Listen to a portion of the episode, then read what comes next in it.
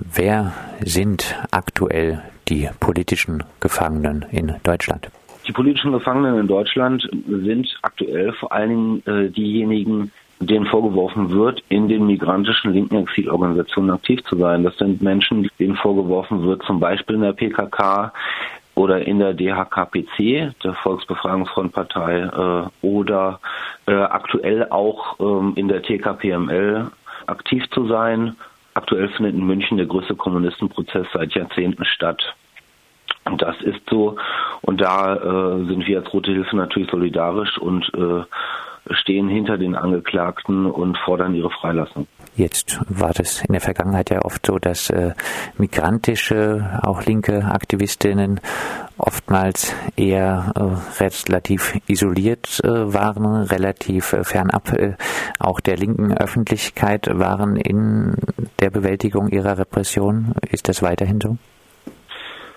Ich sehe da ehrlich gesagt einen Fortschritt. Also ich glaube, dass wir als Linke ähm, da immer noch mehr machen müssten, eigentlich auch viel mehr, weil es ja um uns alle geht. Weil diese Paragraphen, weswegen sie angeklagt sind, 129 A, B, sind ja Gummiparagraphen, die äh, dazu da sind, die gesamte linke Bewegung ähm, quasi auszuspionieren und zu kriminalisieren. Aber ich sehe auch, dass eine breite Öffentlichkeit gar nicht mehr umhinkommt, sich damit zu befassen. Ich glaube, das hat aber auch sehr viel mit der dramatischen Lage in Afrin zu tun und der Offensichtlichkeit dieses Kriegsverbrechens, was da gerade passiert. Da wird noch einmal deutlich, dass die Kriminalisierung der Exilorganisationen aus dem Mittleren Osten ein absoluter äh, Dienst der Bundesrepublik ähm, an dem NATO-Partner Türkei ist. Da haben wir einen guten Ansatzpunkt, um zu sagen, stopp, lasst unsere Genossinnen und Genossen raus. Ein wichtiges äh, Thema für die Rote Hilfe in den letzten Monaten ist äh, sicher auch die Bewältigung der Folgen des G20-Gipfels. G20 eine neue, wenn auch eventuell erwartbare Qualität der Repression? Ja, genau so. Neu, aber erwartbar. Ich meine, viele Menschen sind da vor Ort gewesen, haben selber erlebt, was dort passiert ist. Campverbote, Demonstrationsverbote, willkürliche, massenhafte Polizeigewalt und auch im Nachhinein Internetfahndungen, Hausdurchsuchungen.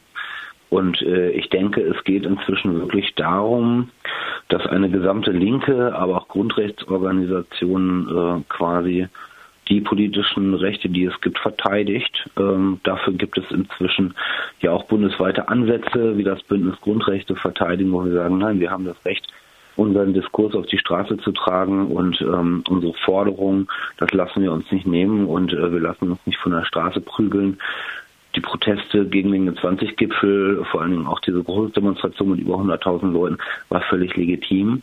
Äh, das muss möglich sein und das lassen wir uns auch nicht nehmen. Und wann immer da äh, Protest kriminalisiert wird, dafür ist die Rote Hilfe natürlich da. Stichwort ähm, Organisation, äh, die sich um Grundrechte bemühen. Jetzt gibt es immer wieder die Tendenz, äh, auch von Organisationen wie Amnesty International zu sagen, politische Gefangene gibt es in der Türkei oder auch in Russland, aber nicht bei uns. Hier gibt es keine politische Justiz und damit auch keine politischen Gefangenen. Dem entgegnest du was? Naja, ich finde das vor allen Dingen auch, also nicht nur, aber vor allen Dingen auch der Prozess gegen Fabio in Hamburg nochmal gezeigt hat. Ähm, es gibt eine politische Justiz in Deutschland. Ja, also wir müssen uns mal anschauen, dass ein junger Aktivist, äh, dem dann quasi irgendwie äh, schädliche Neigungen vorgeworfen wurden, inzwischen dann äh, einfach freigesprochen wurde, weil ihm einfach nichts nachgewiesen werden konnte und auch darüber hinaus muss man sich mal fragen, was haben sich denn diejenigen, die hier ähm, zum Beispiel in München in diesem äh, TKPML-Prozess vor Gericht stehen, denn eigentlich vorzuwerfen? Sie sind gegen das Erdogan-Regime, was ein äh, NATO-Verbündeter ist. Äh, sie haben hier äh, quasi völlig legale politische Arbeit gemacht, wie Veranstaltungen organisiert und Konzerte und Demonstrationen angemeldet. Und dafür sitzen sie jetzt seit zwei Jahren in Untersuchungshaft. Natürlich gibt es eine politische Justiz und es gibt auch eine politische Polizei. Das möchte immer niemand gerne hören, aber es ist Realität und dagegen stehen wir natürlich mit unserer Solidarität mit den Betroffenen. Jetzt äh, wurde vor einiger Zeit ja auch der Widerstandsparagraph äh, deutlich verschärft. Macht sich das äh, schon bemerkbar? Landen nun wirklich mehr Menschen wegen Sitzblockaden und kleineren Scharmützeln mit der Polizei im Knast? Ich glaube, dass es zu früh ist, das wirklich beurteilen zu können. Aber man sieht, dass auch ähm, in den ersten kleineren Verurteilungen, auch im äh, Zusammenhang mit dem G20-Gipfel, aber auch in Düsseldorf ähm, gab es ja schon Versuche, sehr hart zu kriminalisieren, jetzt auch aktuell äh, im Zusammenhang mit Blockaden gegen diese AfD. Da wurden sehr hohe Strafen angesetzt, aber auch da gegen Öffentlichkeit und eine konsequente kämpferische Verteidigung können helfen. Die Verfahren wurden eingestellt. Wir müssen das weiter beobachten und müssen da wachsam sein und vor allen Dingen müssen wir immer dagegenhalten, juristisch wie politisch. Für dich persönlich, was bedeutet der Tag der politischen Gefangenen, der 18. März? Naja, ich denke, dass eigentlich immer auch die Gefangenen in unserer politischen Arbeit mitgedacht werden sollten und müssten und können. Aber der 18. März ist für mich einfach ein Tag, wo ich weiß, als jemand, der in der Roten Hilfe aktiv ist, dass wir da äh, große Aufmerksamkeit bekommen, dass äh, es da Menschen gibt, die unsere Zeitung, die wir dann immer auch erstellen, unsere Massenzeitung äh, quasi verteilen, dass die auf die Straße kommt und dass da dann irgendwie ein Korridor ist, einmal im Jahr, wo wir sagen können, Leute, kommt in die Rote Hilfe, unterstützt die Gefangenen, schreibt einen Brief, schreibt eine Postkarte. Ähm, Repression kann uns immer und jederzeit alle betreffen. Und äh, da müssen wir einfach kollektiv denken, kollektiv handeln und unsere Gefangenen mitdenken. Am gestrigen Donnerstag gab es äh, auch einen Aktionstag gegen Polizeigewalt, äh, mindestens mit Aktionen in Frankfurt und ich glaube Hamburg auch. Jetzt äh, gibt es am Tag der politischen Gefangenen auch in einigen Städten Veranstaltungen diese Veranstaltungen, diese Aktionen sind äh, das angesichts der derzeitigen Stimmungslage, angesichts des derzeitigen Sicherheitshypes eher Akte der Verzweiflung? Nein, absolut nicht. Also ich glaube, das sind, äh, ich meine, es kann immer mehr gemacht werden, aber ich finde es ganz toll, was unsere Ortsgruppen auch leisten. In fast jeder Stadt finden Veranstaltungen statt zu den verschiedensten Themen, die im Kontext mit politischen Gefangenen stehen und vor allen Dingen auch mit Solidarität. Und wir erleben jetzt äh, am 17. März, ich bin sehr gespannt auf die Demonstration in Solidarität mit den G20-Gefangenen. Und wir haben gleichzeitig aber auch die Demonstration zu Nevros, dem kurdischen Neujahrsfest in Hannover. Auch das ist ja inzwischen eine Antirepressionsdemonstration als solche, wenn man sich ansieht, wie die kurdischen Proteste kriminalisiert werden. Am 17. und 18. März werden sehr viele Menschen auf der Straße sein.